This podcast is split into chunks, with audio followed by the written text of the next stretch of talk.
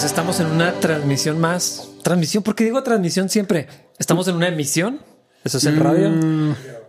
Estamos grabando una vez más. Estamos aquí una vez más. En esta hora estamos en su podcast favorito. Eh, ninguna funciona. Creo que no debería decir absolutamente nada, nomás empezar así que existimos y empezamos. Buenas tardes. No, eh, en este podcast de Capilla, eh, donde estamos procurando poner en el centro la carta a Filemón. Procurando. Procurando es una palabra muy adecuada. Y yo, eh, Dios ayúdame porque vengo de malas, no pude comer. Entonces así mi cuerpo no está colapsando, pero esto, esto me siento, Sí. me siento de mal humor. Sí, de esas veces que intentas hacer varias cosas y no salen como pudieron o debieron haber salido. Y es bien complejo acercarte a la palabra del Señor, al menos en el, al principio. Cuando varias cosas una tras otras han salido mal, es como que un poquito Y si difícil con- despejar. Y lo peor con el estómago vacío. Sí, sí, sí, sí. Eso es Sí. peor. Esa es de las peores cosas que pueden salir mal. Lo bueno es que tienes ponche. Ponche traído de la sierra, Tarahumara. No, Potosina. Eso es algo que creo que muy poca gente entiende, pero es una referencia que tú y yo tenemos desde hace como cinco años. Cuando empezamos a tomar, no era ponche, era, Era sidra. era jugo de manzana en realidad. No lo arruines. Cal- calentado. Pero tú y yo con, no sé, con el deseo de que fuera un poquito más especial, nos inventamos una historia que nada más nos dijimos al otro, que nada más le dijimos al otro de que una señora en la sierra nos hacía una sidra Una especial. sidra deliciosa. Es que para los que no saben, probablemente algunos no sepan esta parte de la historia de Capilla. Llegó un momento donde teníamos el café 1040. Ah, es cierto. ¿Cuánto tiempo duró 1040? Producción, equipo de producción, ¿cuánto duró? Seis años. A ver, empezó junto con. Cuando empezó el, el Pastor Sean fue el 2008 No tengo idea. en la 2009. Ya tiene tanto capilla Y que rollo. luego tardó como unos dos años en, en poner el café o un año. Cuando tú llegaste a Capilla ya está. El- no, poquito después de que llegué lo, lo empezaron. Pues ahí está el. Ok, entonces, bueno, hace 10 años. Gracias, menos. producción. Es la mejor referencia, la verdad. Sí. De nada por mi aportación. Se puso a buscar en Wikipedia inmediatamente. Café 1040 de Capilla Calvario, Chihuahua. Existió el café 1040 y vendían sidra de manzana. Por alguna razón, nada más David y yo pedíamos esa cosa. La razón es muy obvia. Era jugo de manzana caliente. Como de que fuera- Con crema batida. Con crema batida encima. Yo lo pedía sin crema, además. Y después, como era nada más para nosotros, lo calentaban en el microondas, literal. Pero creo que era más que suficiente para hacernos felices. Entonces, como seguíamos comprando, pues obviamente al cliente lo que le pida, ¿no? Probablemente hasta se detenía. No, no, no. En el microondas, así les gusta. y luego nosotros hacíamos esto con nuestro jugo de manzana caliente, así de. mm, y nos imaginábamos Sabe a montañas de la sierra. a una señora viejita que yo inventé que era ciega también, haciendo así el ponche. Cada vez peor. Pero creo que tu ponche sí, sí entra un poquito más en esa categoría. Cuando menos este, este es real, no es jugo de manzana de caja calentado en microondas. Es ponche de verdad. ¿Dónde lo calentaste? Me lo traje caliente. O sea, llegué a la casa dos minutos. ¿Pero en olla o en microondas? Mm. Más auténtico. Sí, cuando menos. En un caso de barro lo calenté. Ay, sí. Sobre, no en la estufa. Hiciste una fogata, te tardaste 40 minutos, por eso no alcanzaste Por eso a no comer. alcancé a comer. Porque tuviste que prender así la leña. No, Valió la primeramente. Ah, claro, claro, claro. Tuviste que ir a la sierra de las sierras de Chihuahua, de la ciudad de Chihuahua. Este soy yo con hambre, entonces Bueno, pues podría ser peor, podrías estar enojado. Ahorita estás tal vez molesto, pero es gracioso. es que tengo esas dos opciones. En mi carne, obviamente. O sea, Sí, la, claro. la- la opción correcta es someterme al Señor y Comer después. tengo dos opciones, o ponerme de malas o ser un idiota. Entonces, ¿Cuál de las dos es mejor para el podcast? Lo vamos a averiguar. Yo, yo realmente nunca me afecta no comer. Como que incluso no me da hambre. Probablemente es porque tengo muchas reservas. O sea, estoy gordo, es lo que quiero decir. Pero Es raro. Eso en particular no me afecta. Hay otras cosas que sí, o sea, dormir muy temprano creo que me afecta más. O sea, dormir muchas horas Mm. Como que tiene un efecto raro. Incluso batallo mucho para despertarme si dormí horas de más. Sí, e- eso también me pasa. Pero a mí con la comida es como una curva. O sea, se llega a la hora que tengo hambre y lo sube, sube así desesperadamente, me pone de malas y luego se termina y se me quita hasta el hambre. Sí. Y puedo aguantar hasta la siguiente comida. O sea, nomás, es, es una curva así de Sí, donde, claro. donde es difícil, pero no, no me queda, no me duele la cabeza, no, nada así. Sí. Debe ser, o sea, debe haber algo biológico Sí. involucrado ahí. Hay que preguntarle a nuestra doctora, a Claudia De Valdespino. bueno, no, tenemos muchos doctores de cabecera, pero ella es nuestra doctora de investigación biológica. Sí. Doctora de doctorado, quisiste decir. Sí. Ah, ok. Sí. Sí, eso estaría interesante. A lo mejor ella nos puede decir por qué. ¿Por qué sucede eso? Ajá, Bueno, saludos a la doctora Claudia Valdespino, a la doctora Griselda Valencia, al doctor Pacot. al doctor Pacot. Todos ellos nos han tratado. Bueno, incluso todo eso está relacionado porque una de las razones por las que estábamos tomando cosas calientes antes del servicio era porque estaba frío y estábamos los dos al mismo tiempo batallando con muchos problemas de irritación en la garganta, infecciones. No sé si te acuerdas que a mí se me infectaba la, gar- la garganta y me duraba infectada todo el invierno, cuatro meses así enfermo. Entonces así de que ya me voy a recuperar, pero tengo que cantar en la alabanza, entonces me la voy a volver a... Sí, lo, durante la semana todo. hablando así 30 horas. Y siempre, siempre traía la, la garganta irritada. Antes hasta que me trató el doctor Pacot y luego me empezó a ayudar también mucho la doctora Griselda. Sí. Han sido una bendición bien grande en eso. Sí, amén. Bueno, ya no necesitamos la sidra caliente en microondas, ya nada más nos la tomamos por gusto. Por placer de recordar a la señora, a la hermana. A la hermana. Yo, qué hermana. Ah, sí, la que inventamos. Eh, esa es una de las cosas que va a cambiar este invierno, si lo piensas. Era un, algo muy constante para nosotros, la rutina para prepararnos en el servicio. Tomar algo caliente, ya fuera agua o, eh, o perdón, té. té. o café. Eh, incluso yo al final estaba tomando té porque el café me irritaba un poquito antes de cantar. Todas esas culturas personales y pequeños rituales de preparación, pues no están sucediendo. Este ha sido y va a seguir siendo un año muy extraño en cuanto a todo Sí. eso. Y pa- nomás para que tengan el contexto de dónde estamos eh, de- en el tiempo ahorita, ni siquiera podemos venir a transmitir los domingos Ajá. en vivo. O sea, eh, al menos por no sé, no sé cuánto va a durar esto. Sí. Eh, Todo se tiene que hacer, todo se tiene que pregrabar durante la semana.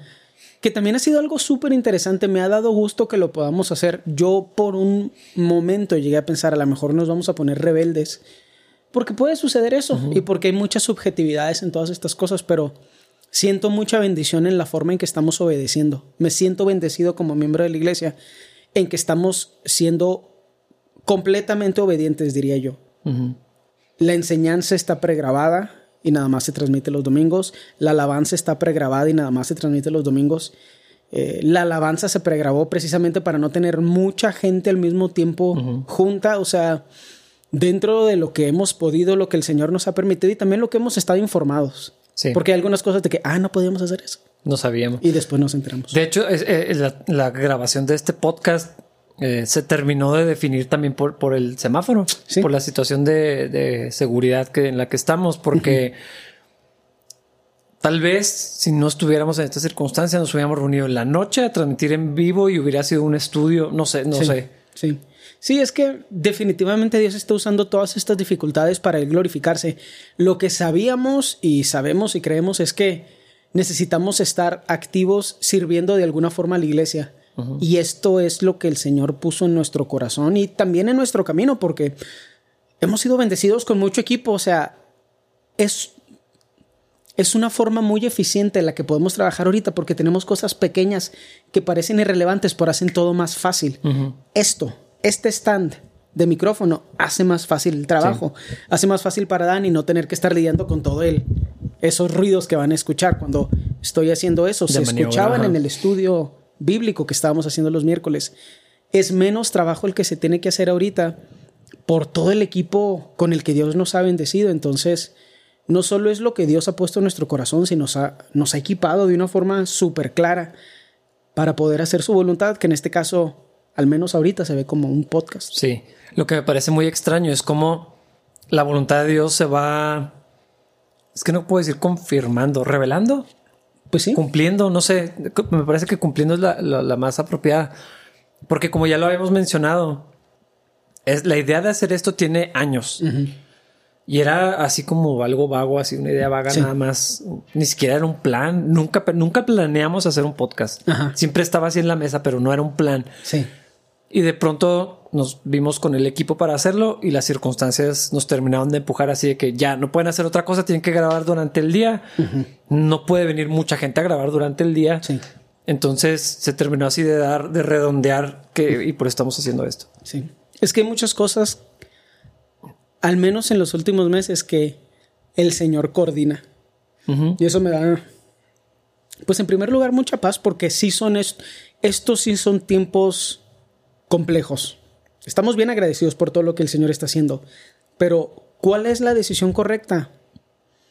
Hoy es muy, o sea, es, no es tan certero como lo fue antes de la cuarentena.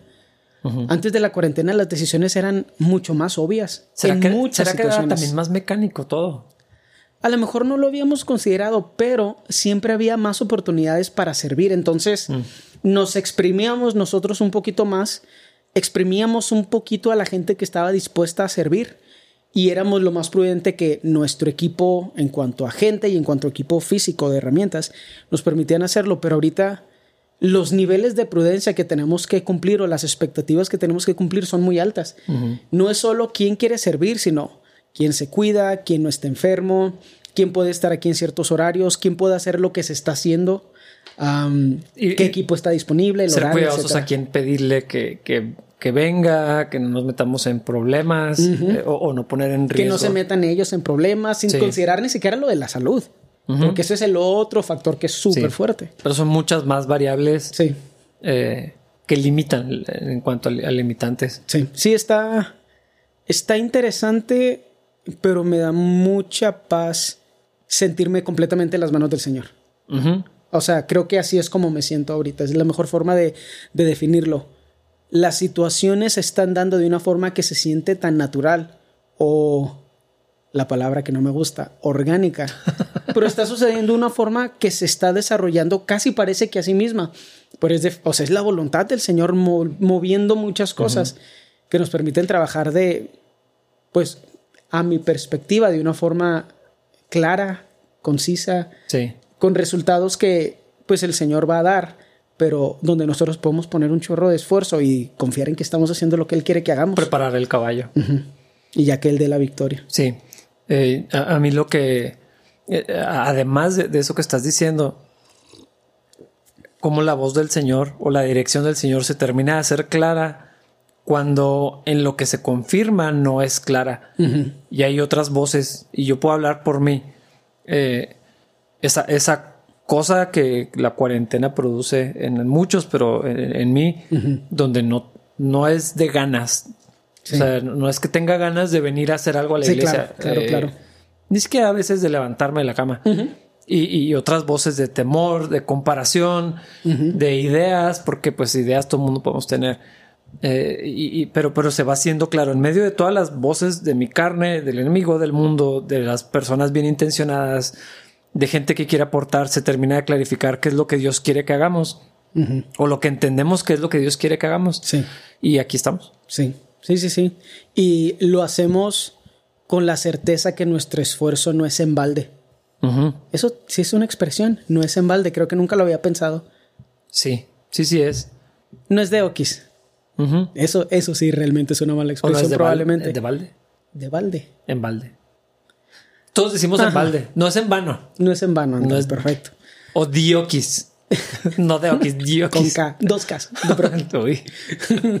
Pero eh, sí hay una paz en eso, porque pues todos, yo al, me- al menos ahorita me he llenado de trabajo y todos queremos utilizar nuestro tiempo de la forma más productiva posible. O sea, es, es- es algo feo a veces. O sea, puede sentir feo. Dios lo usa para muchas cosas. Pero a veces se siente feo cuando estás haciendo algo que es inútil. Y deberíamos, como quiera, hacerlo si el Señor puso en nosotros hacerlo. O sea, preparar el caballo y perder también es parte del proceso. Porque cuando en Proverbios dice que nosotros preparamos el caballo para la guerra, pero Dios da la victoria, implica que a veces no la das y no se le antoja. No es una promesa de que la va a dar siempre. Entonces, a veces preparamos el caballo y hacemos un esfuerzo y no sucede lo que queríamos que sucediera. Pero en este caso, me da mucha paz saber que estamos cumpliendo la voluntad del Señor y esto se va a exponer a la congregación y los que quieran escucharlo, lo van a escuchar, con la ayuda de Dios van a ser bendecidos y los que no, no pasa absolutamente nada porque Dios ya está cumpliendo su voluntad para su iglesia, pero también para nosotros como gente que está a su servicio. Sí, eh, el fruto no depende de nosotros.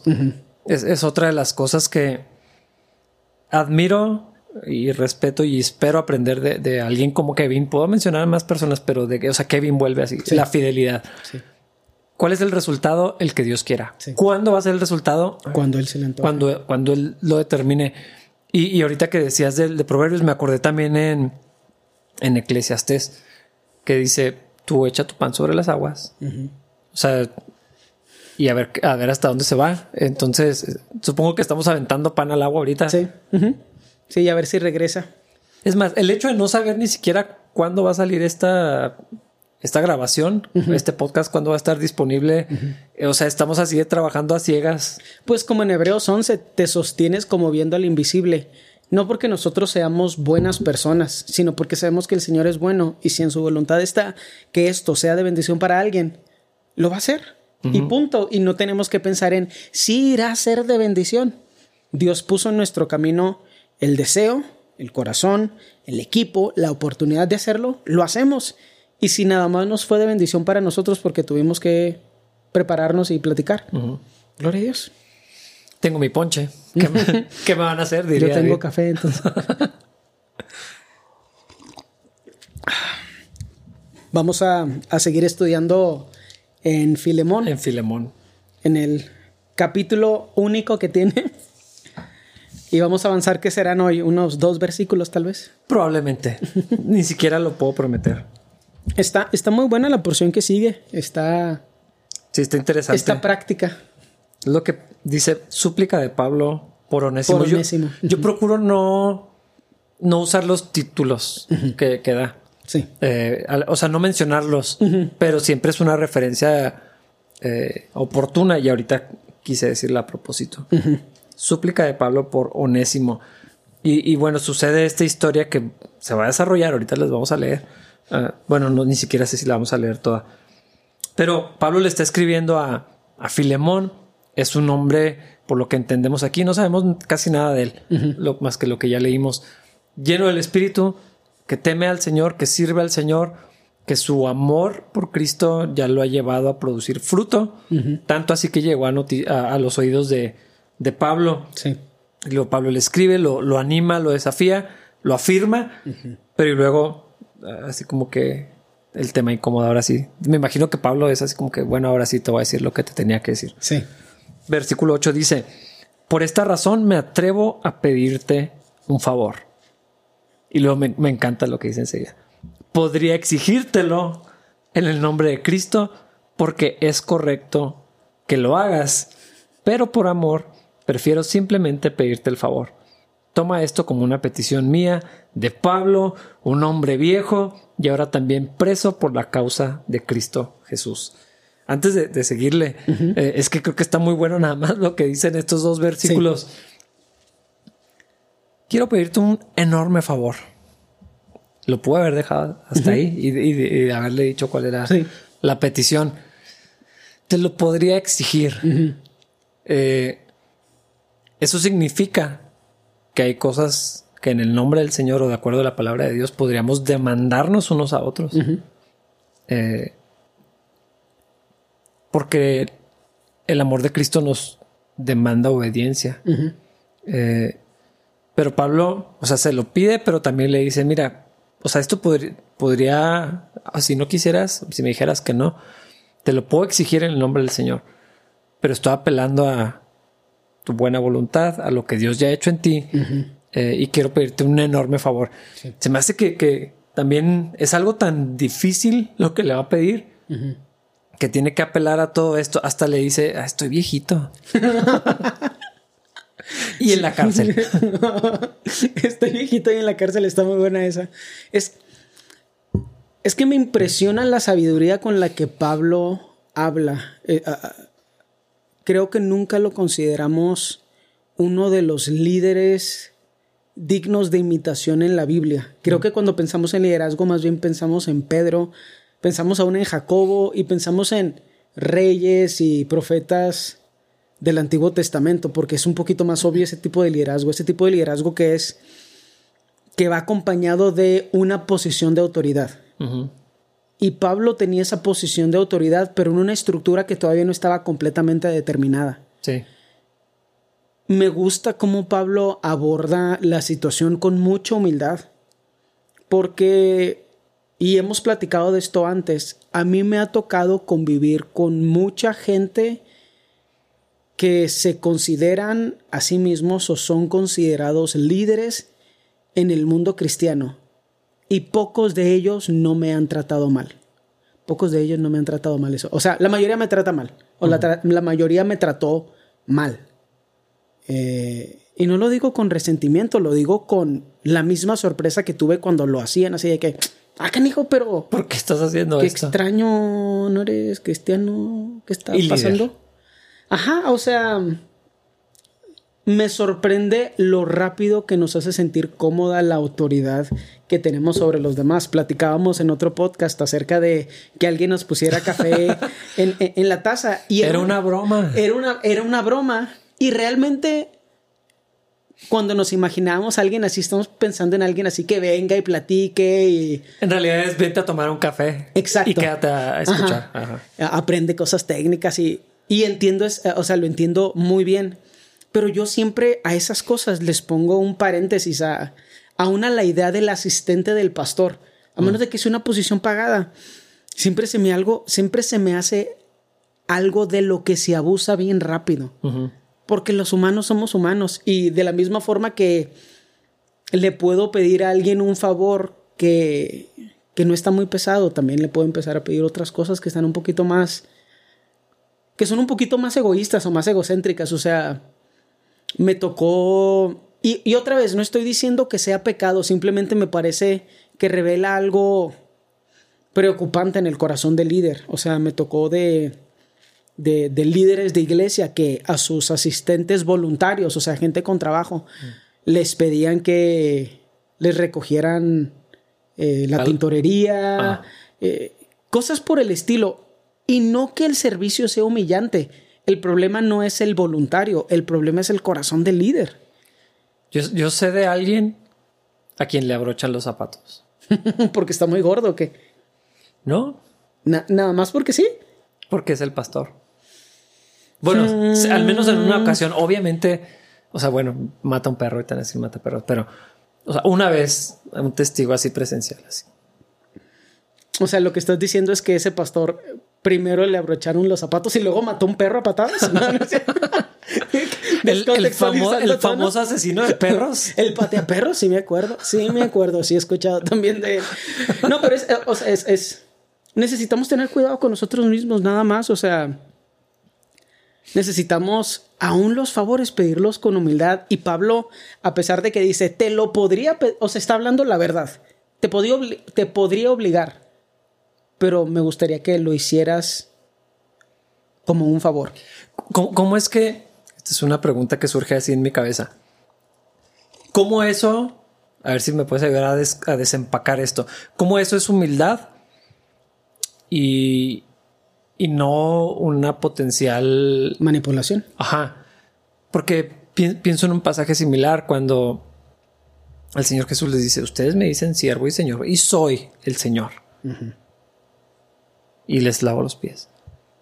O sea, creo que textos como estos se pueden percibir como agresivos o como, eh, como lo opuesto de, de humildad, pero sí son. Sí. Sí, y sabemos que son humildes porque en primera, uno de los ejemplos es Jesús, el único humano perfecto, y el otro es Pablo, un hombre transformado de una forma que es digna de admiración.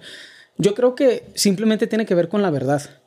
El hecho, El hecho de que haya una, una posición de autoridad no hace a la persona automáticamente un villano o un dictador. Entonces, expresar que alguien tiene autoridad sobre otra persona no es por en sí mismo eh, pecaminoso o una señal de orgullo o egocentrismo. Simplemente es la verdad. Ahora, ¿para qué se utiliza esa verdad? Es otra cosa. Y cómo se ejerce, ajá. Exactamente, cómo se abusa de esa autoridad. Eh, el valor que nosotros le damos a o esa posición, pero también puede ser otras cosas, o sea, el valor que le damos a cierta cualidad que tenemos nosotros que no tienen los demás o que tenemos en mayor cantidad y cómo utilizamos esa cualidad para bendecir o para hacer una piedra de tropiezo en la vida de los demás. Eh, creo que es lo mismo con la autoridad. Te podría ordenar que lo hicieras, pero me gustaría que lo hicieras por gusto. Como quiera lo vas a hacer, ¿verdad? Pero eso ya es tú y tu corazón. Sí, es que tú apuntas hacia eso. Y, creo que a veces la humildad en el liderazgo que se debe demandar y se debe de aspirar de, los líderes, pero a veces como subordinado, la humildad que esperas de, la autoridad la convertimos, ya, ya estando del otro lado, la convertimos en algo de, con desprecio. Sí. Donde se anula la autoridad así de que, oye, nomás eres una persona y, quitamos así el rango de autoridad que Dios ha delegado. Sí. Eh, es, también un poco sutil, pero, pero sí pasa. Sí, claro. Sí. Y no siempre es sutil porque usualmente la persona que lo hace una vez lo hace constantemente. Ajá. Sí. Y pasa en las situaciones, usualmente revela áreas de pecado en la vida del subordinado. Porque en este caso estamos hablando de cómo es el subordinado el que abusa de su de su expectativa de humildad de líder. Y no es una humildad real, es déjame hacer lo que yo quiera. Sí, pero es que la, posición de autoridad demanda sujeción del subordinado. La Biblia es bien clara. Todos nos sometemos voluntariamente a la autoridad. La autoridad jamás debe someter a nadie. Eh, pero, pero a veces como en aras de esperar la humildad de, la persona que está por encima de mí, eh, queremos que que eso signifique anular la, misma autoridad. Ajá. Y no, o sea, que haya humildad no, no anula la posición de autoridad. O cambiar lo que es verdad. Algo que pasa a veces en el grupo de alabanza, y creo que la mayoría de los chavos no lo entienda, pero me parece gracioso, es que cuando llegan tarde, les digo que llegaron tarde. Y les parece ofensivo. algunos, no a todos. Algunos se ríen y otros no. Pero a mí se me hace gracioso porque en su mentalidad lo correcto sería mentir dejar que el resentimiento crezca en el corazón de los demás hacia ellos mm. y no abordar el tema. Nunca. Ignorarlo. Y dejar que los que llegaron temprano desperdicien su tiempo en primer lugar, pero también empiecen a desarrollar algo de resentimiento con la, contra la persona que llegó tarde. Y a mí eso es lo que se me hace gracioso, porque ahí es donde cambiamos absolutamente todo para revelar una falsa piedad personal. Mm. Miente tú como líder, aguántense todos los demás subordinados porque es piedad si no me dices nada. Es, mí. es gracia. Y no es. Y la gente confunde mentir con gracia. La verdad nunca es odio.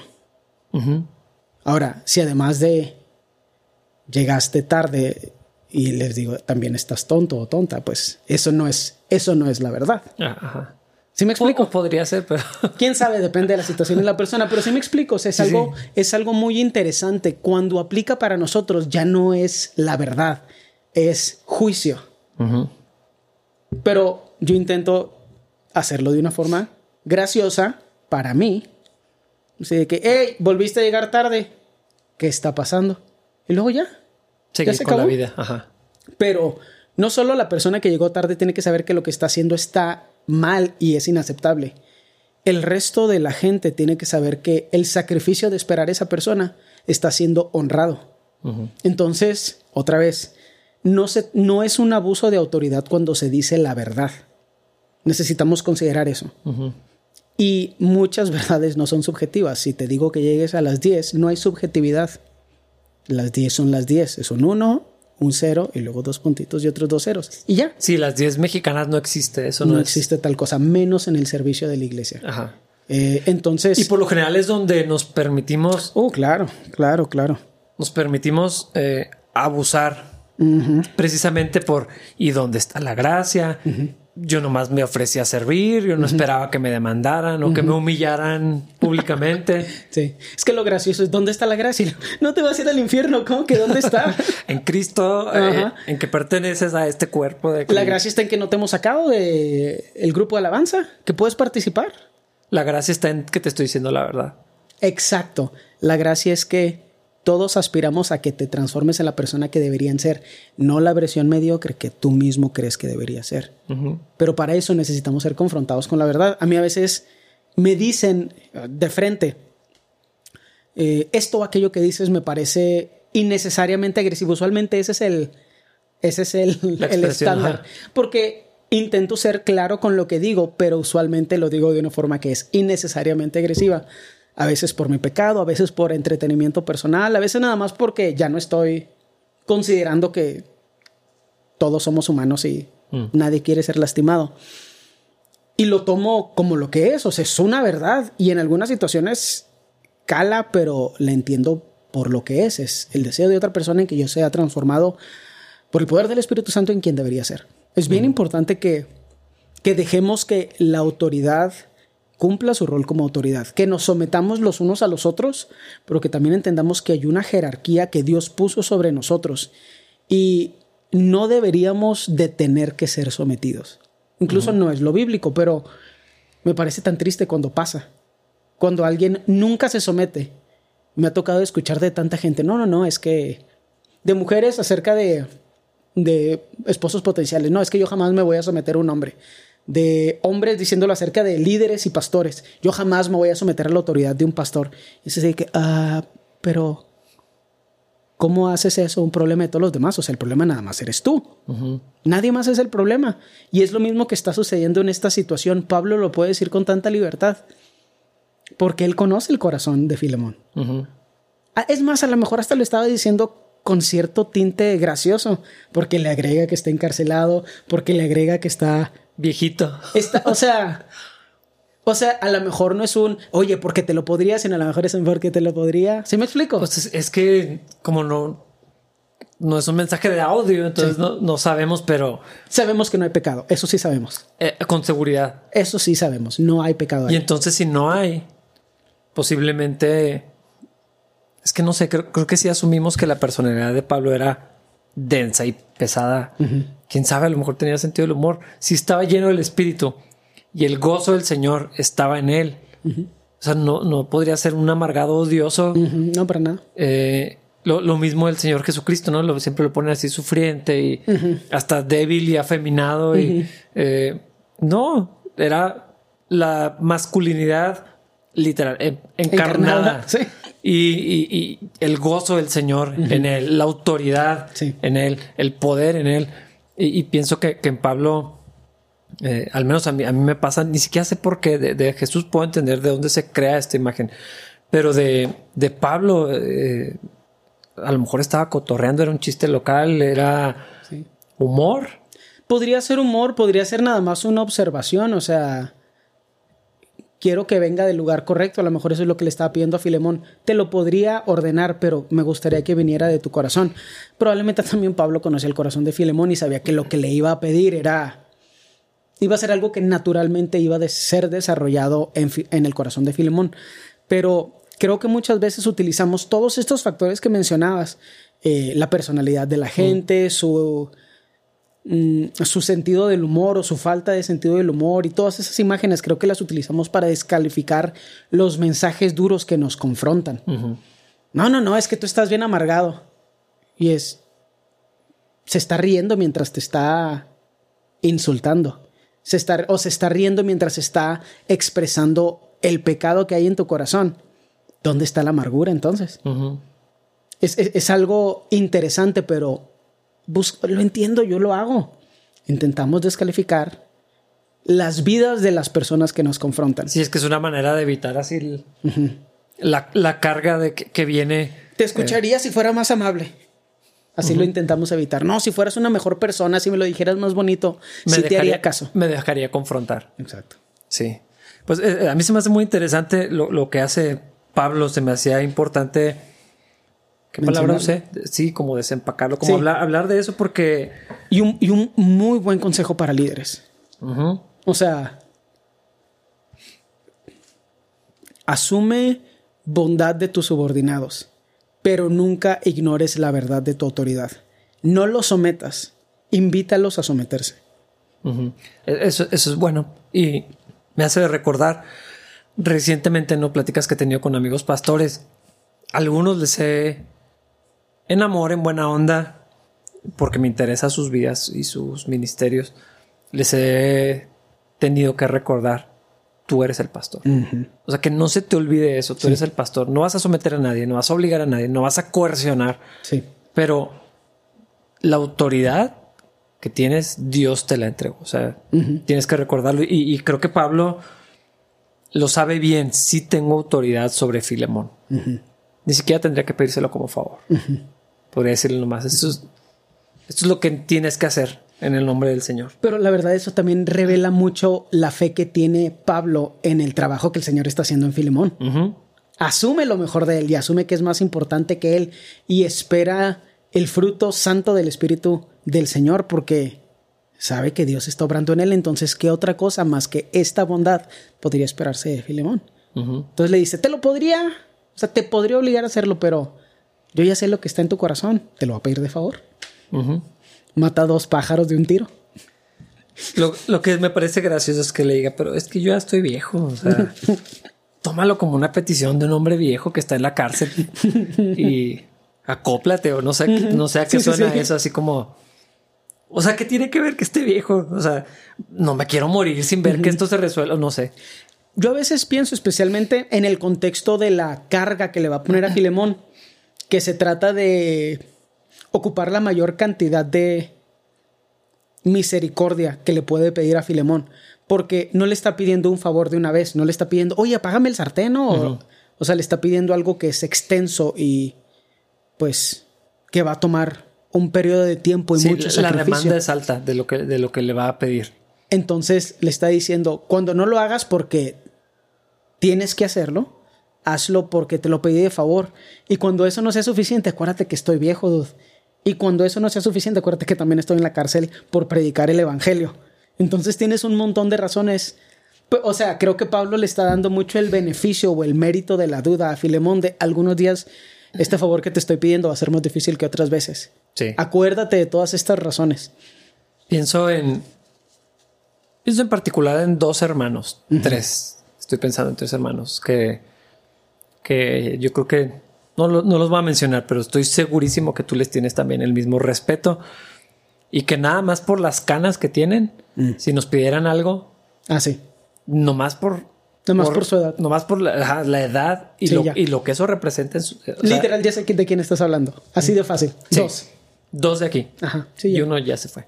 Eh, si nos pidieran algo, lo haríamos nomás porque son mayores, Ajá. como a un papá Sí. O a un abuelito, dependiendo de cómo lo quieras ver, ¿no? Sí. Eh, no, no sé si también Pablo está haciendo eso, pensando en cómo le exhorta a Timoteo y le dice: Cuando trates con un hombre mayor, ¿cómo, le, ¿cómo le dice? No seas áspero, no me acuerdo qué palabra usa. Le dice: Trátalo como si fuera tu papá. Sí. O sea, con respeto, con cariño, sabiendo que está en autoridad sobre ti, eh, respeta sus, sus canas. Eso no se debería mandar. Pero No, no, no. Es algo que tienes que hacer nada más que cuando alguien te lo pide, sabes que viene del lugar equivocado. sí. Pero, pero, eh, o sea, es, es el peso también de. O sea, pienso que esas palabras me las dijera uno de estos hombres que pensé. O sea, me callaba la boca y lo hacía. Sí. Así de. Sí, totalmente. Me les cuadraba. Sí. Hombre, Pablo. Es que es, es un excelente líder, Sí.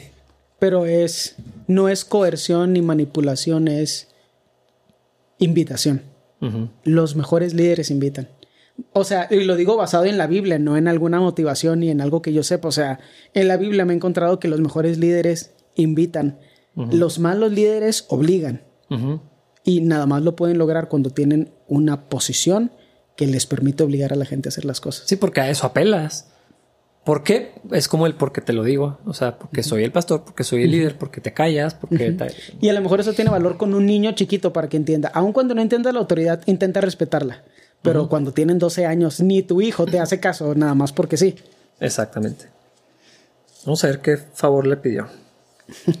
Versículo 10. Te suplico que le muestres bondad a mi hijo Onésimo. Me convertí en su padre en la fe mientras yo estaba aquí en la cárcel, otra vez en la cárcel. Eh, Onésimo no fue de mucha ayuda para ti en el pasado, pero ahora nos es muy útil a los dos. Te lo envío de vuelta y con él va a mi propio corazón. Hijo, se me, hace, me parece que Pablo se está abriendo así de capa bien intenso. Sí, sí, sí. Eh, por lo que había sucedido entre Onésimo y, y Filemón, eh, pero encomendar a una persona de esta manera no es algo que haces fácilmente. Eh, en muchas otras ocasiones yo he mencionado, a mí no me gusta recomendar a alguien a la ligera. Claro. Me he metido en problemas por eso. No lo quiero volver a hacer. O sea, eh, no se trata nomás de mi reputación y mi nombre. O sea, es la confianza que se traiciona. Sí, claro. Y que te dicen, es que tú me dijiste. O sea, no es, no es, no es que yo quede mal, es confía en ti. Sí y me mandaste a esta persona. Sí, el daño que le haces a la persona a, quien le, ofreciste la recomendación. Lo ponen a tu cuenta. Ajá. O sea, eh, se me hace que en, México tenemos una terrible cultura de esto. A todo mundo recomendamos. Y, Aun cuando no hemos trabajado con ellos, porque yo llegué a hacerlo hasta que me tocó malas experiencias, recomendando gente que conocía del mundo cristiano y luego, ah, canijo, es malo en su trabajo, no sabía. Terrible idea. y a mí, yo estoy seguro, Pablo no recomendaba a, la ligera, porque cuando lo hace, eh, casi siempre presenta el carácter de la persona y pone su nombre por medio, eh, sabiendo que están confiando en él y que no quiere romper esa confianza o traicionar esa confianza nomás por echarle la mano a alguien. O sea, eh, no hay amor en eso tampoco. sí, es que la verdad por encima de la bondad fingida. Exactamente. O sea, ayudar a, cuando quieres echarle la mano a alguien, tienes que pensar también en bendecir a la otra persona. Eh, si no, sale mal. Sí. Pero, pero me parece que Pablo está poniendo así su corazón así de abierto. así y ahí literal le dice, o sea, te mando mi corazón con él. Eh, es como si fuera yo viejito y en la cárcel. alguna cosa. Sí, sí, sí, sí. No está apelando a la lástima, Pablo, es lo que se me hace chido. Está, a lo mejor ni siquiera a la compasión, está apelando a la hermandad. Y me gusta también el proceso que está implícito en cómo lo, cómo lo pone, porque Onésimo era medio inútil antes, pero eso ha cambiado. Y lo, yo he experimentado eso en mi vida. He experimentado estar sobre autoridad en gente que empieza trabajando y causa más problemas de los que soluciona. Pero conforme son discipulados y el Señor obra en ellos, se convierten en algo fundamental para el proceso o para el servicio que se está haciendo. Eso le pasó a Juan Marcos. Exactamente, probablemente ahí lo aprendió Pablo. Sí, eh, a mí se me hace muy importante, tal vez es la palabra. Esa historia eh, de, que sucedió con, con Juan Marcos, porque Pablo y Bernabé salieron semipleito. Casi de pleito. Pleito de hermanos. Si no es porque eran maduros en la fe, hubiera sido una separación definitiva. Pero se, separaron de su ministerio por alguien que quedó mal, por alguien que dejó tirado el trabajo. Y, precisamente también por eso mi argumento es que Pablo no recomienda la ligera. O sea, esta todavía nos quedó mal, no lo vamos a permitir que vuelva a hacer lo mismo. A menos que demuestre que Dios ha hecho algo, que ya cambió, que es digno de confianza ahora sí. y, eso se me hace bien valioso porque a veces las personas apelamos al, cristianismo del otro sin un respaldo en nuestro carácter. Sí. ¿Dónde está la gracia? y, por qué me juzgan? Y, o sea, ¿quién es el que me califica como para que me, me descarten? Pero pues es que te tienes que ganar esa confianza de nuevo, sobre todo si ya quedaste mal, si dejaste tirado, si fallaste. Eh, en este caso, Filemón, ¿cómo vas a ver que Onésimo es digno de confianza? Porque Pablo le está diciendo. Y Pablo no está haciendo para echarle la mano para nada. a Onésimo. Así no es Pablo. ¿Por qué no. fue así con Juan Marcos? Exactamente, al contrario. estuvo dispuesto a perder a su mejor compañero de ministerio, posiblemente. Sí. Eh, por- porque la persona no era digna de confianza. Eh, creo que podemos aprender muchas cosas en nuestra cultura laboral, en nuestros compromisos personales, en nuestro compromiso con Dios, con la iglesia, con la gente, en, en nuestra palabra, Sí. en nuestro carácter. Nada más de ver todas estas interacciones que, que suceden y cómo, la- cómo se mueve esta di- dinámica. Sí, pero creo que todo eso se trata de vernos a nosotros como el que queda mal, porque muchas veces no aprendemos estas cosas, porque nos vemos a nosotros como los buenos de la historia o las víctimas de la historia y no como los que siempre quedan mal en todo constantemente. La gente no confía en ti porque eres digno de confianza, porque no eres digno de confianza. La gente no confía en ti porque no te has ganado su confianza. A la gente le sorprende eso como si no fuera justo que pagáramos las consecuencias sociales de nuestros actos. Por ejemplo, si yo te recomendara a ti como carpintero, no o sea, los que no conocen también al pastor Rafa, el pastor Rafa no hace carpintería a menos de que esté yo equivocado. Puedo poner una repisa. El pastor Rafa no hace carpintería a menos de que... ¿Sí me explico? Exacto, sí, sí. Eres sí. un buen pastor. Nos llevamos súper bien, somos amigos. Es- estoy, sobre tu, eh, estoy sobre tu autoridad, estoy debajo de tu autoridad. Sería completamente incorrecto, sería mentira, sería pecado recomendarte como carpintero. Y a lo mejor necesitas el trabajo y alguien está pagando mucho porque necesita un carpintero. Pero como quiera estaría mal si yo te recomendara a ti de carpintero. Es el mismo principio, pero la gente no lo entiende. Así de que es que si confiaran en mí sería digno de confianza. ¿Cómo? Sí, el problema sería que yo me ofendiera. Mm, ¿Qué crees, mi amor? David no confía en que puedo hacer un carpintero para hacer un mueble. Vio esta repisa que puse y no cree que puedo construir un mueble. Qué falto de fe. No me quiso recomendar para hacer un librero. Pero es, o sea, es increíble porque ahorita nos estamos riendo, pero también nos, nos han salido canas y nos hemos arrancado el pelo agresivamente porque hay gente que así cree que deberían de ser percibidos. Todos sus actos gritan y apuntan a que no son dignos de confianza. Es más, yo diría que apuntan a que nunca van a ser dignos de confianza. Y lo único que nos permite creer que podrían trans- ser transformados es que tenemos fe en que el Señor transforma cualquier corazón y cualquier vida. Pero nada en la cultura personal de esa persona apunta a que son dignos de confianza.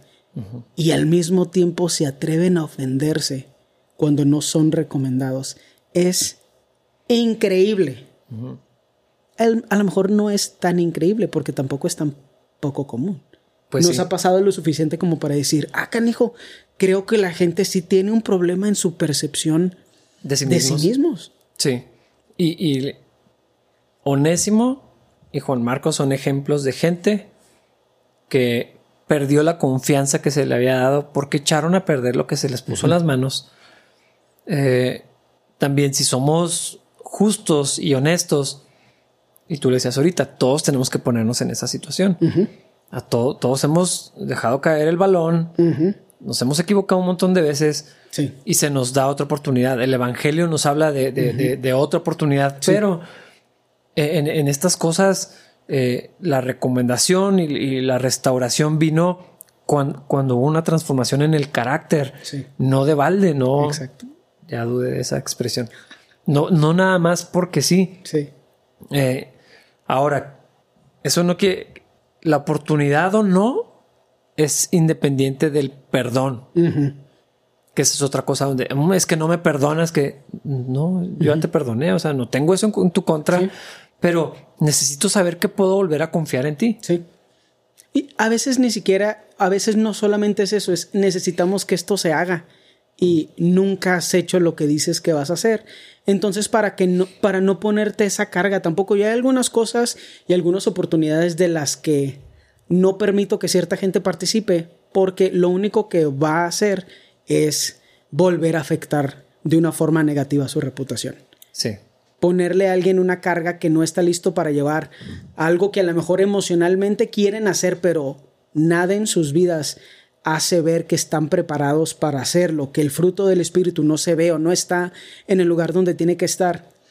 Ponerles esa carga puede provocar más problemas de los que soluciona, entonces mejor Cuando estés más preparado, cuando en oración el Señor confirme, cuando no sea solamente que quieres querer hacer las cosas, sino que realmente quieres hacerlas y ya estás trabajando para cumplirlas, entonces sí, te ponemos un estándar que no te va a comer vivo. Sí, fidelidad y también idoneidad.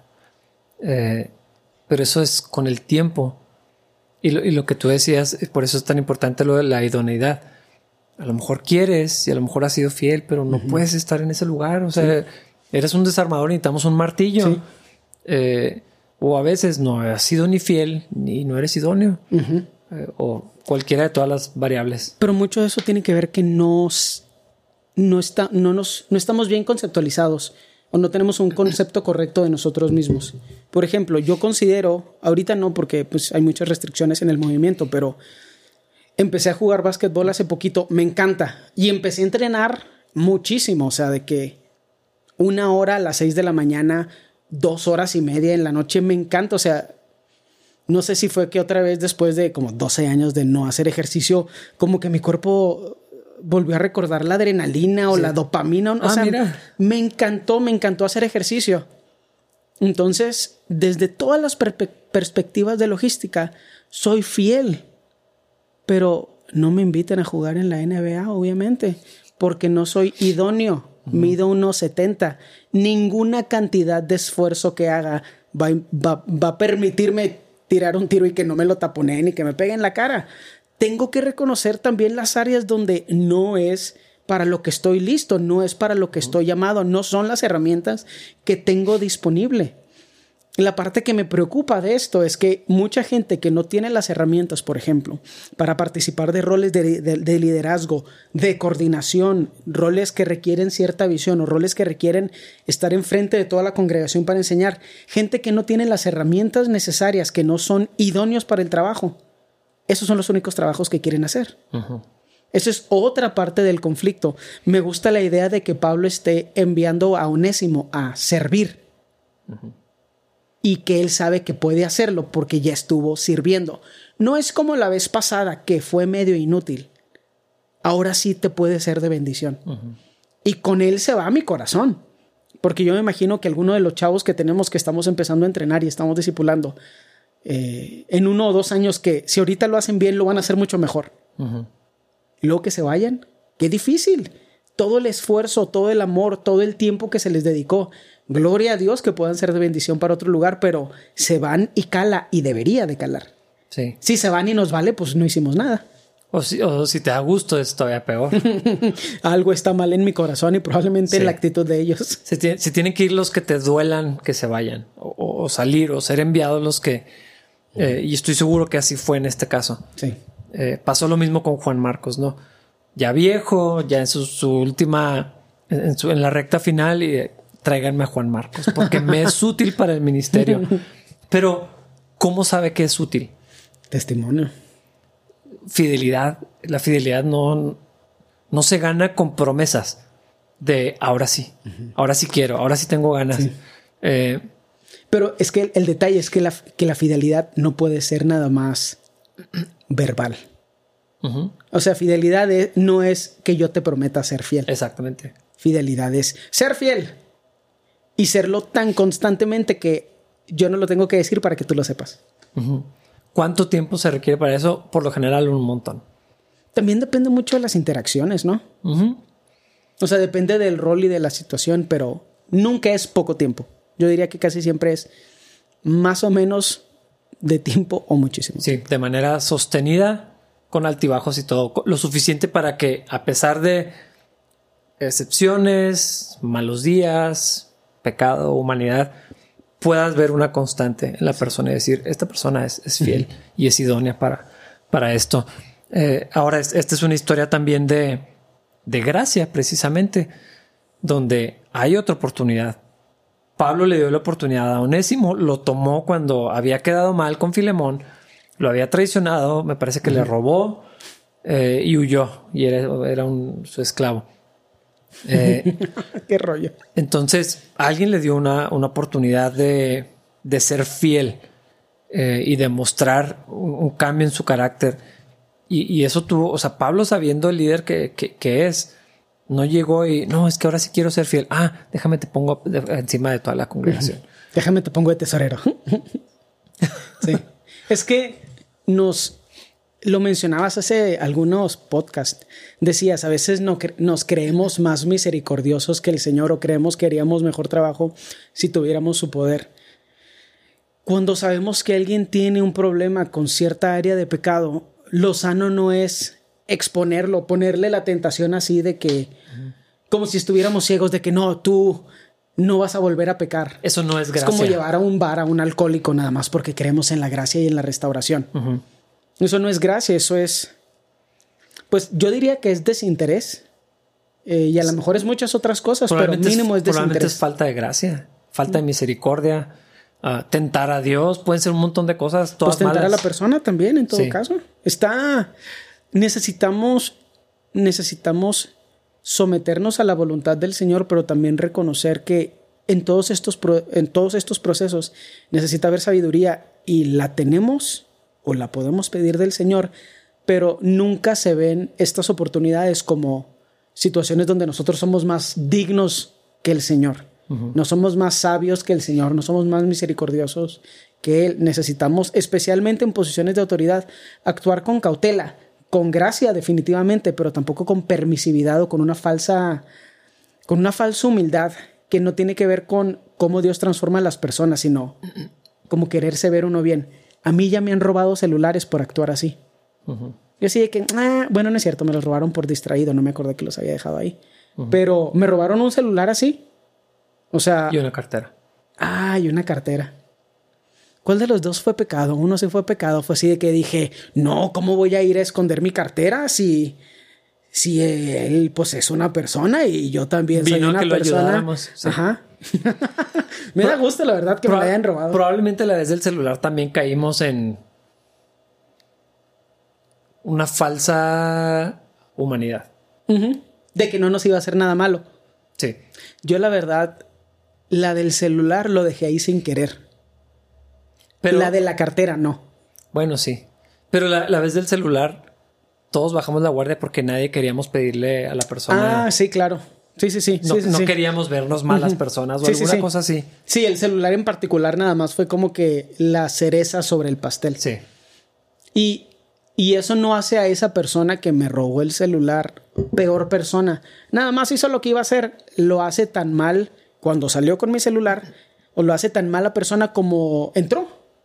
Entró como mala persona y salió con mala persona, más como mala persona, más un celular.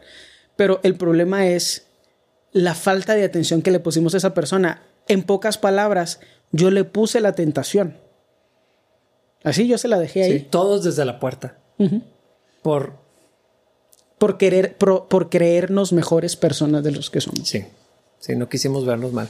Yo, pienso en la situación de Pablo con Onésimo. ¿Qué lo puso a hacer? ¿Qué hizo con él? Porque sí le dio otra oportunidad y tuvo que haber una restauración y una confrontación.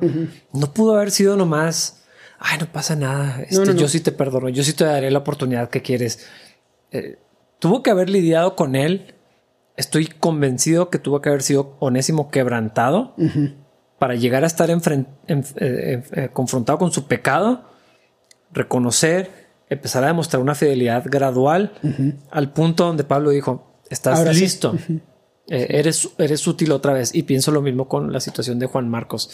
No creo que Bernabé haya sido moral como para nomás decir, yo no soy como el malo de Pablo. Yo sí te, yo sí te tomo al servicio porque eres valioso. No, no creo que haya sido sería incongruente con el carácter de Cristo en el Nuevo Testamento. O sea, bueno, en la Biblia no, pero de lo que vemos expresado en los líderes, lo que vemos en las cartas, las instrucciones pastorales, todo esto, eh, sería incongruente pensar que Bernabé o Pablo hicieron, ay, ya, no pasa nada. Es que creo que muchas de estas cosas, o creo que en muchas de estas decisiones, en todas las situaciones donde nosotros somos el que va a ser la evaluación, por no decir juicio, porque la gente no entiende esa palabra, entonces les, les provoca algo raro. Pero si nosotros vamos a hacer esa evaluación, necesitamos asegurarnos que el resultado que encontramos no nos hace sentirnos calientitos y buenos por dentro. Tiene que ser la verdad. La verdad implica sacrificio, implica amor, pero nunca es esa cosa que te satisface a ti como que, ay, qué buena persona soy. Si palmaditas yo solo en la espalda. Eh, porque lo que queremos es que la gente sea transformada de forma permanente. No los vemos como un estorbo que lo que queremos es que se sientan bien, nosotros sentirnos bien y que se larguen. Lo que queremos es integrarlos y para integrarlos tenemos que confiar en ellos y para confiar en ellos necesitamos ponerlos gradualmente en situaciones donde ellos pueden presentarse como idóneos, obviamente, pero también como fieles, como dignos de confianza. Entonces, si, por ejemplo, yo a alguien que siempre me queda mal con la puntualidad, le pido que después de quedarme mal en cuanto a puntualidad por dos meses seguidos, le pido que venga a abrir la puerta no solo me va a quedar mal, me voy a enojar porque voy a estar aquí afuera esperando lo que llegue. Porque va a ser el último que Todo llegue. se va a retrasar. Ese es el detalle. O sea, necesitamos conocer a nuestra gente, trabajar con ellos en amor, ponerles expectativas que pueden cumplir, pero nunca cambiar el estándar del lugar, nunca bajarlo, nada más porque la gente a lo mejor se siente mal y nunca mentir nada más para que haya paz. Sí, es, que es todas esas variables requieren un montón de sabiduría para hacer un proceso gradual, para no echar a perder todo. A veces dar oportunidades implica un, costo en, el, en la calidad de las cosas. totalmente. Pero no puedes echar a perder todo por, por exponer a alguien a algo que sabes que va a ser mal, que no está listo para hacer. Eh, es que no puedes cosechar donde no sembraste.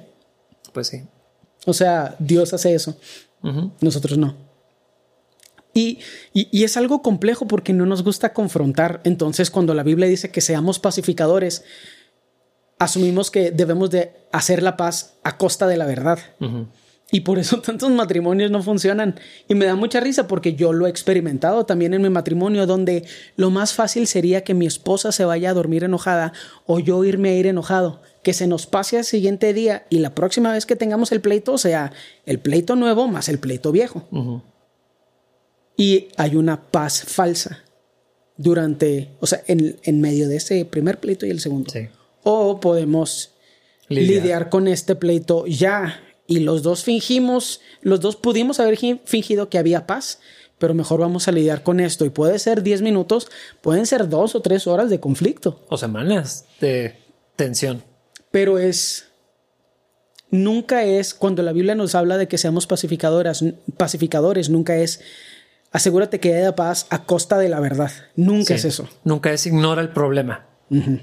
eso no existe. Sí. Y, y, en eso sí, no sé, a mí se me hace bien importante que lo, que lo veamos. Todos queremos segundas oportunidades, todos queremos ser perdonados, todos queremos restauración, todos queremos ah, pues que nos vuelvan a dar la, la, la, chance de, demostrar que podemos cumplir otra vez, de servir, de ser útiles, de ser de bendición. Pero tiene que venir con una confrontación, un quebrantamiento, una restauración gradual, una demostración a largo plazo de fidelidad, de idoneidad, de, que, ok, sí se puede volver a confiar en ti. Y entonces, la persona que nos da la oportunidad o cuando nosotros lo hagamos, podríamos llegar a decir como Pablo, te lo mando y, y, si meto las manos por esta persona. Es útil otra vez para ti como lo es para mí, como Juan Marcos fue útil a Bernabé en, su momento y me vuelve a ser útil para mí. Sí. Sí, se puede. No, y está muy chido porque refleja la gracia, la bondad, el perdón, todo en una sola interacción. No tiene que ser precisamente que un líder ya no le encuentra uso a un subordinado o que un subordinado le queda mal a un líder y otro lo toma. O sea, puede ser la misma interacción pero tanto la persona que quiere servir como el que está en una posición de autoridad, los dos tienen que vivir la vida del Evangelio. El mensaje del Evangelio tiene que estar activo en ambos. Porque tampoco se trata de que el líder con, ¿cómo dicen? Los perros, los pelos de la burra en la mano. Sí. Nunca entiendo qué significa eso, pero bueno. Eh, no significa que nada más porque tiene las evidencias, ya ahora sí puedes desechar a la gente. Ajá. Porque hacemos eso. A mí me ha tocado verlo. No estoy seguro que me ha tocado hacerlo porque no he estado tan tanto tiempo en el liderazgo. Eh, pero me ha tocado ver gente que estaba esperando tener la evidencia que necesitaba para deshacerse de la persona que no quería tener. Ujú. Es decir, que tú, pero tú eres una mala persona también. O sea, Sí. sí. es cierto, pero qué gacho estar bajo tu autoridad también. Sí. Ojalá no me toque. Está, está, muy, está muy difícil. Necesita haber perdón, se necesita buscar la gracia, necesita haber, obviamente, nada más el fruto del Espíritu Santo en ambas partes. En los dos, exactamente. En los dos para que pueda funcionar. En este caso, un tercero también, Sí. que es a lo que está apelando Pablo, pero lo vamos a platicar hasta Sí. la siguiente ocasión. Amén. Pues nos vamos. Se acaba el episodio. Todavía quisiera, quisiera poder decir que voy a ir a comer, pero todavía no puedo. Yo lo que quisiera es que encontráramos otra palabra para definir cada una de estas cosas. Episodios no me gusta, pero tampoco transmisiones. Y, y, eh, estamos haciendo un, un podcast. No sé si es la palabra correcta Podcasts. para cada segmento. De, Sí, no sé. Necesitamos un diccionario. Necesitamos ser más inteligentes. No, mejor nada más le decimos episodios y Yo preferiría eso porque tampoco se enderezan los jorobados. Nos vemos en la otra transmisión, supongo. Sí. Bye. Bye.